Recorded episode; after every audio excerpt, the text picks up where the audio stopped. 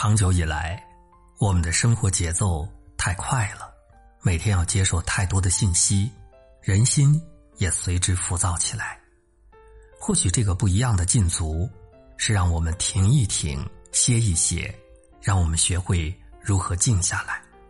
因为唯有心静，人才定，人定了，事就成了。静是一种力量。先扪心自问一下：能闲坐一个小时吗？不玩手机，不打游戏。我们已经习惯了手上一定要有东西。脑子里一定要有信息，完全没有给自己休息的空间。著名作家汪曾祺小时候就很喜欢去外祖父的书房，就坐在藤椅上，拿着本闲书，或者就只是坐在那儿发呆而已。多年以后，他被下放到乡下，周遭的人在他身边打闹嬉戏，他依然可以平静的看书写字。无事此静坐，看着好像无所事事，但能帮人理清思路。这次禁足在家，也是一次很好的自省机会。很多人害怕独处，总觉得那是孤独寂寞的同名词，但也有人向往独处，甚至自愿选择独处，比如梭罗。在长达两年的时间，梭罗远离人群，独自所居。世人可能以为他是个怪人，他却在绿树、落日和波光粼粼的湖水间，感受着美与自然，思考着写作。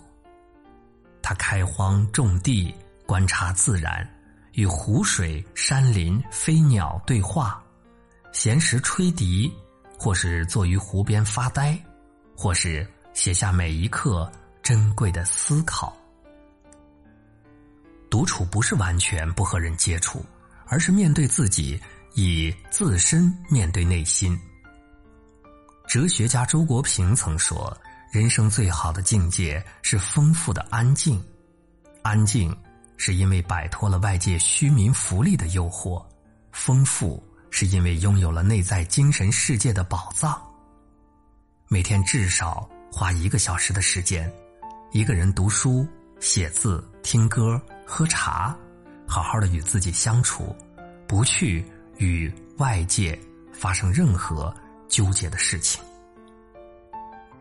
身心完全自由，享受着温暖大雨的冲刷，无论到多远的地方，皆可看见自我开阔的前景，可以一直在这儿，哪儿都不必去。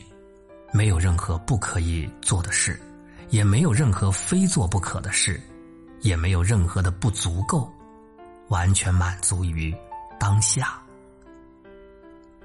这样的感受，或许可以用心理学的一个词来解释，它叫做“心流”，是指一个人极度专注时产生的一种状态。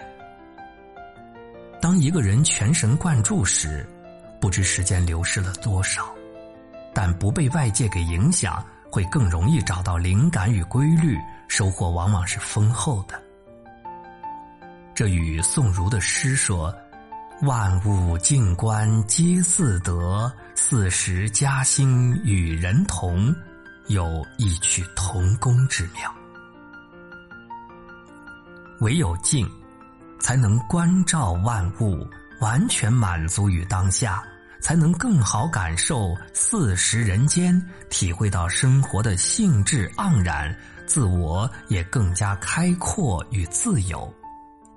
疫情限制我们外出，但是有一扇窗，也已足够。每一个人皆像一扇窗。平时总是毛毛躁躁，急着出门，急着赴一个个饭局酒局，本来就没有多少时间和闲情去感受当下。此时此刻，不如多去体会窗边望见的那一小寸天气，家中绿植的一点点微小变化，炒菜中的淡咸甜香，菜汤里的一丝回甘，自己每一刻的心情变化。疫情之下，作为普通人，与其焦虑烦躁、惊恐不安，不如把眼光放长远，心平气和，以不变应万变。习静不易，但也没有那么难。面对这些宅日子，无妨把它当做一次习静的旅程，沉下心来，修炼自己的内心。暴风雨结束后，你不会记得自己是怎样活下来的，你甚至不确定暴风雨是否真正结束。但有一件事是确定的：当你穿越了暴风雨，你早已不再是原来那个人。唯有诚心静气，方能心定神明。心静了，人。就定了，人定了，事儿就成了。